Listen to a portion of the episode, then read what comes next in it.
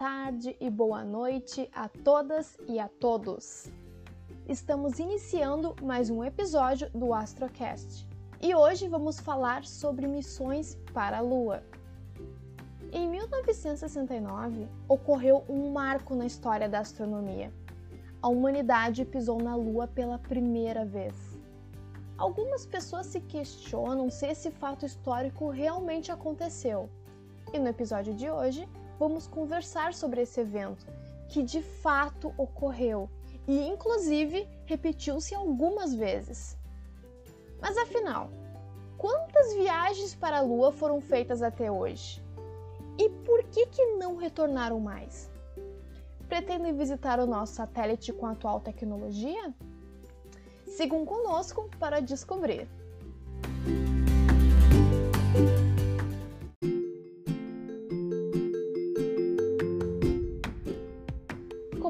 Mencionamos, astronautas chegaram à Lua em 20 de julho de 1969.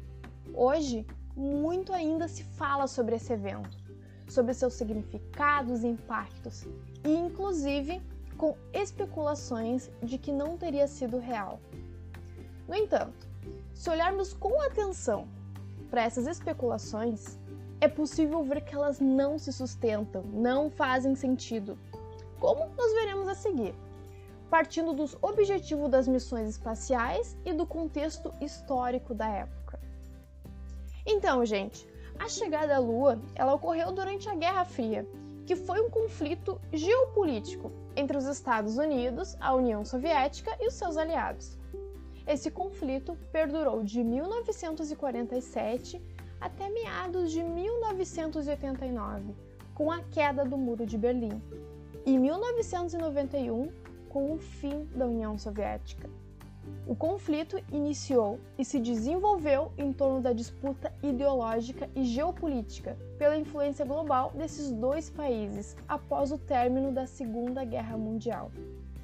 Para evitar que o mundo entrasse em conflito novamente, esse período da Guerra Fria foi marcado por disputas tecnológicas, científicas, econômicas e políticas. Nesse contexto, entre 1957 e 1975, ocorreu a corrida espacial, que foi um dos grandes marcos dessa disputa. Estados Unidos e a União Soviética competiram para determinar quem iria realizar a maior contribuição científica. Qual país queria se destacar tecnologicamente e quem dominaria a órbita terrestre e o espaço. A partir disso, iniciou-se uma série de missões espaciais de ambos os países e seus aliados, culminando com a missão norte-americana de 1969. Mas no início da corrida espacial, a União Soviética estava na frente. Em 1957, lançou o primeiro satélite para o espaço, a sonda Sputnik 1. Os Estados Unidos, por sua vez, foram os primeiros a mandar seres vivos para o espaço. Moscas de fruta que retornaram vivas para a Terra. No entanto, coube à União Soviética mandar o primeiro mamífero para o espaço, a cadela laica, que infelizmente não sobreviveu ao retornar para a Terra. Além disso, é importante dizer que o primeiro homem a ir para o espaço foi o russo Yuri Gagarin, em 1961, a bordo da Vostok 1, quando citou a famosa frase: A Terra é azul. A primeira mulher a ir para o espaço foi também russa, Valentina Tereshkova, em 1963. Durante esse período, os Estados Unidos também enviaram sondas, animais e seres humanos para o espaço, mas perceberam que estavam sendo deixados para trás e, no intuito de reverter a disputa e fazer história, planejavam mandar pessoas para a Lua antes do fim da década dos anos de 1960. A partir disso, o governo dos Estados Unidos investiu em uma agência que fosse responsável pela pesquisa e pelo desenvolvimento de tecnologias e programas de exploração espacial. E assim foi fundada, em 1958, a Administração Nacional da Aeronáutica e Espaço, também conhecida como NASA. Feita essa rápida viagem na história, vamos nos concentrar agora na exploração espacial do nosso satélite natural. A Lua foi o primeiro e até hoje o único corpo celeste, além do planeta Terra, que foi explorado diretamente por pessoas. Antes disso, foi necessário muita preparação, como por exemplo, o envio de sondas e robôs para explorar o nosso satélite, viagens não tripuladas, até finalmente a humanidade dar o primeiro passo em um mundo desconhecido. A União Soviética iniciou uma missão de exploração lunar chamada de Luna em 1959 e programaram a sonda Luna 1 para chegar até a Lua. Entretanto, erraram um pouco os cálculos e a sonda não chegou ao nosso satélite. Mas alguns meses depois, ao lançar a sonda Luna 2, esta chegou à superfície lunar. Então, o primeiro contato direto de uma sonda terrestre com o nosso satélite foi com a sonda Luna 2, enviada pela União Soviética em 1959. Gente, dessa forma a gente pode falar que a exploração científica direta da Lua começou em 1959. Aqui da Terra, a gente não consegue observar a face oculta da Lua, como a gente conversou no segundo episódio do podcast. Lembram disso? A sonda Luna 3, lançada também em 1959, possibilitou registros de como é o nosso satélite no lado que não podemos enxergar daqui. Isso mesmo, a primeira vez que foi possível observar como é a face oculta da Lua foi em 1959 através de fotografias feitas pela sonda Luna 3. A missão Luna permaneceu enviando outras sondas, como a Luna 9, que foi a primeira sonda a ter um pouso menos brusco. Isso quer dizer que ela não se chocou com força contra o solo. Ela teve um pouso mais suave comparada com as demais. E a sonda Luna 10 que foi o primeiro satélite artificial a orbitar o nosso satélite natural. Tinha um satélite orbitando o nosso satélite. Os Estados Unidos também iniciaram projetos para realizar missões tripuladas para a Lua, antes do fim da década, como foi prometido. Em 1964, mapearam o solo lunar e em 1966 foram os primeiros a conseguir pousar uma sonda de maneira realmente suave na superfície da Lua, melhor ainda do que a Luna 9. Em 1968, com a Apollo 8, uma missão tripulada chegou à Lua pela primeira vez. Eles não pousaram, mas chegaram até o satélite e permaneceram em sua órbita. Nesse momento, os astronautas fizeram o que hoje chamaríamos de live, com o planeta Terra se pondo no horizonte atrás da superfície lunar, citando Gênesis, o primeiro livro da Bíblia, enquanto as imagens eram transmitidas para todo o globo.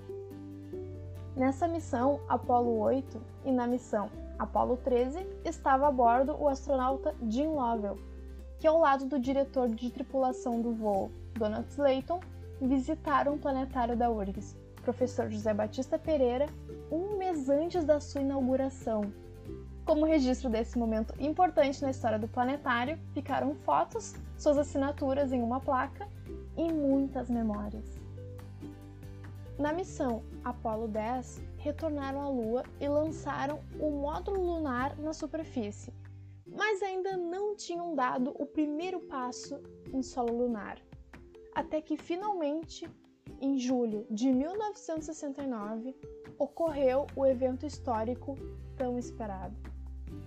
Então, após muito planejamento e tentativas frustradas, finalmente três astronautas chegaram à Lua na missão Apollo 11. O primeiro ser humano a pisar em solo lunar foi o norte-americano Neil Armstrong. Naquele momento, Armstrong citou uma frase que veio a ficar muito conhecida e que resume a importância da missão. É um pequeno passo para um homem e um salto gigante para a humanidade. Na mesma missão, o astronauta Buzz Aldrin foi o segundo a pisar na Lua. E para quem gosta de animações, aí vai uma curiosidade. Vocês sabiam que o nome do personagem Buzz Lightyear dos filmes Toy Story foi inspirado no astronauta Buzz Aldrin? E o terceiro astronauta da Apollo 11 é Michael Collins, que era o único piloto da missão e manteve a nave na órbita da Lua enquanto seus colegas exploravam o solo lunar. No total, astronautas foram para a Lua seis vezes e 12 pessoas pisaram no satélite, todos homens e norte-americanos. Nestas missões, os astronautas recolheram muitas amostras de solo e material para pesquisa. Há algum tempo, algumas pessoas questionavam se realmente se chegou à Lua. E mais recentemente, essas especulações voltaram a ganhar força ao lado de ideias como o terraplanismo, quando algumas pessoas afirmam que a missão Apollo 11 nunca aconteceu de fato. Agora que entendemos o contexto histórico do início das missões espaciais, podemos discutir um pouco mais acerca destes questionamentos. Uma coisa bastante comentada é o fato de que na foto dos astronautas na Lua, a bandeira norte-americana parece estar erguida e se mexendo. Algo que não pode acontecer no satélite, pois não há atmosfera e muito menos ventos na Lua. Entretanto, se olharmos com atenção para a imagem, iremos perceber que a bandeira norte-americana está sendo sustentada por uma haste na horizontal e outra na vertical, que mantém a bandeira em pé e estendida. E ao se ampliar as imagens, é possível perceber também que a bandeira está muito amassada, pois permaneceu dentro de um compartimento pequeno na sonda espacial em que os astronautas viajaram. Então, esse movimento aparente da bandeira vem do fato de ela ser sustentada por duas hastes e do amassado do tecido. Também é possível perceber pelas imagens da gravação que a bandeira apenas está se movendo enquanto os astronautas estão arrumando-a. Após isso, a mesma permanece imóvel. Outro fato muito discutido é a ausência de estrelas no céu nas fotos dos astronautas em solo lunar. O céu deveria estar muito estrelado, pois estavam na Lua, não é mesmo? É o que eles dizem. Então, gente, como a Lua é um satélite, ela não possui luz própria, e a sua superfície é refletida pela luz do Sol. Falamos sobre isso no primeiro episódio do podcast. Assim, ao fotografarem a superfície da Lua, como ela estava iluminada pelo Sol e a luz estava mais forte, ela ofuscou os brilhos mais fracos da imagem, que no caso seriam as estrelas que estavam no fundo. Imagine o seguinte: vocês estão tirando foto de alguém que está dentro de casa, de costas para uma janela, em um dia ensolarado. O que se destacaria na foto é a luz do fundo e o rosto da pessoa ficaria na penumbra, certo? Da mesma forma nas fotografias da Lua e na Lua, seu forte brilho refletido deixa o restante da imagem na penumbra. Sobre as pegadas deixadas pelos astronautas. Alguns dizem que não deveriam ficar marcas no solo lunar devido às suas características. Mas lembramos que na superfície da Lua existem os regolitos. Nós comentamos sobre eles no episódio anterior. Que são resquícios de rocha que variam em tamanho e cobrem toda a superfície lunar. Os regolitos têm muita poeira, possibilitando assim que as marcas de pegadas e de sondas permaneçam no solo. Inclusive, por não existir atmosfera na Lua, até hoje estão marcados no seu solo os vestígios da missão Apollo. Na época foram registradas algumas regiões da Lua através das fotos das missões Apollo, e atualmente sondas e robôs de outros países como a China e a Rússia, chegaram até a Lua e mapearam os mesmos lugares, registrando estes vestígios das missões Apollo no solo lunar. Além disso, pessoal, se fosse tudo mentira, a União Soviética teria desmascarado na época, pois estavam tentando mandar cosmonautas para a Lua antes ainda dos Estados Unidos. A União Soviética lançou o primeiro satélite enviou o primeiro humano para o espaço, além de ter desenvolvido uma tecnologia única durante a Guerra Fria. E apesar de não terem conseguido chegar primeiro à Lua, com missão tripulada no caso, reconheceram que as missões eram possíveis e reais. E também, recentemente, agora, atualmente, sondas chinesas e russas realizaram expedições em solo lunar, que com certeza possibilitariam desmentir a missão caso não houvesse ocorrido. Quem teria maior interesse em desmentir essa missão do que os russos e os chineses, do que a própria União Soviética na época? Se eles reconheceram e se atualmente ainda se reconhece, não faz sentido não ter acontecido. Tem esse ponto, além de todas as outras provas que acabamos de citar. Outro detalhe importante é que para realizar essa missão, centenas de pessoas estavam envolvidas no projeto.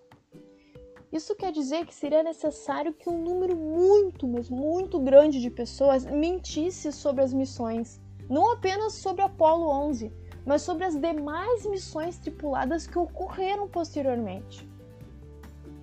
E também, pessoal, no episódio anterior a gente comentou sobre os retrorefletores que os astronautas da NASA colocaram em solo lunar.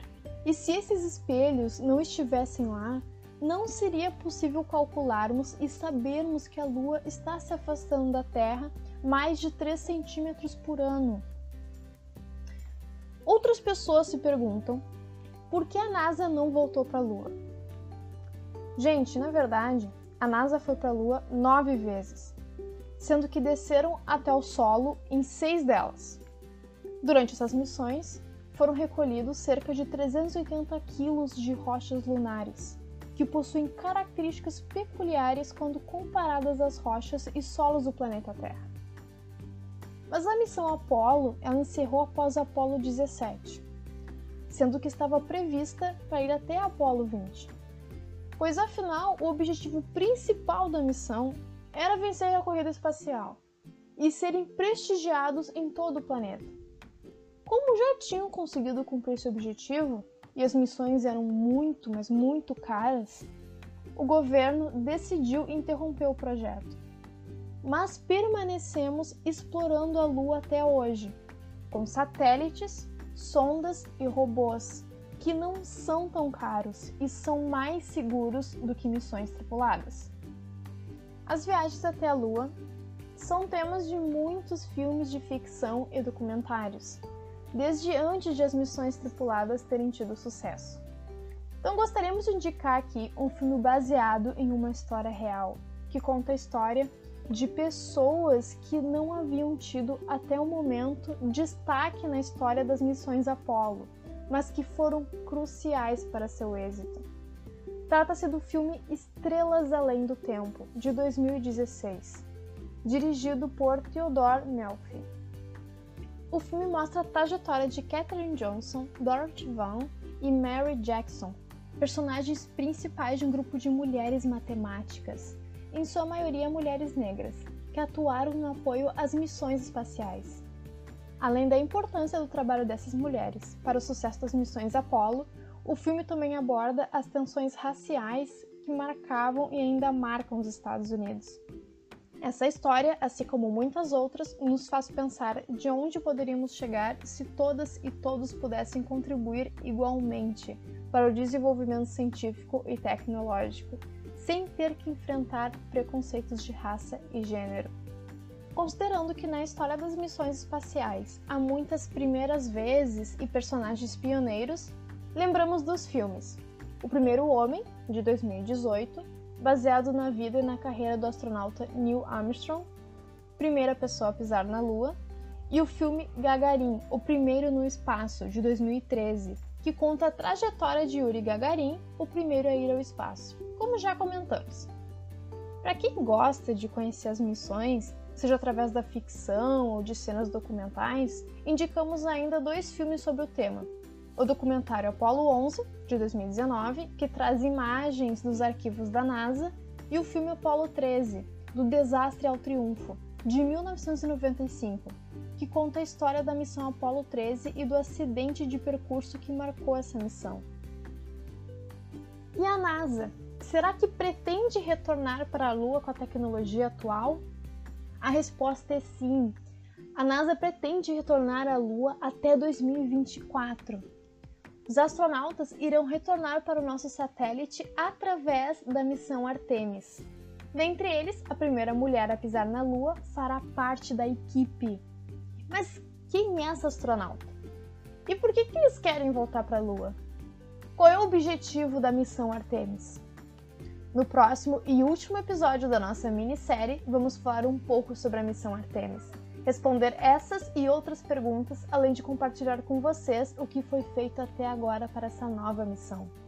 Muito obrigada por ouvir esse podcast e até a próxima!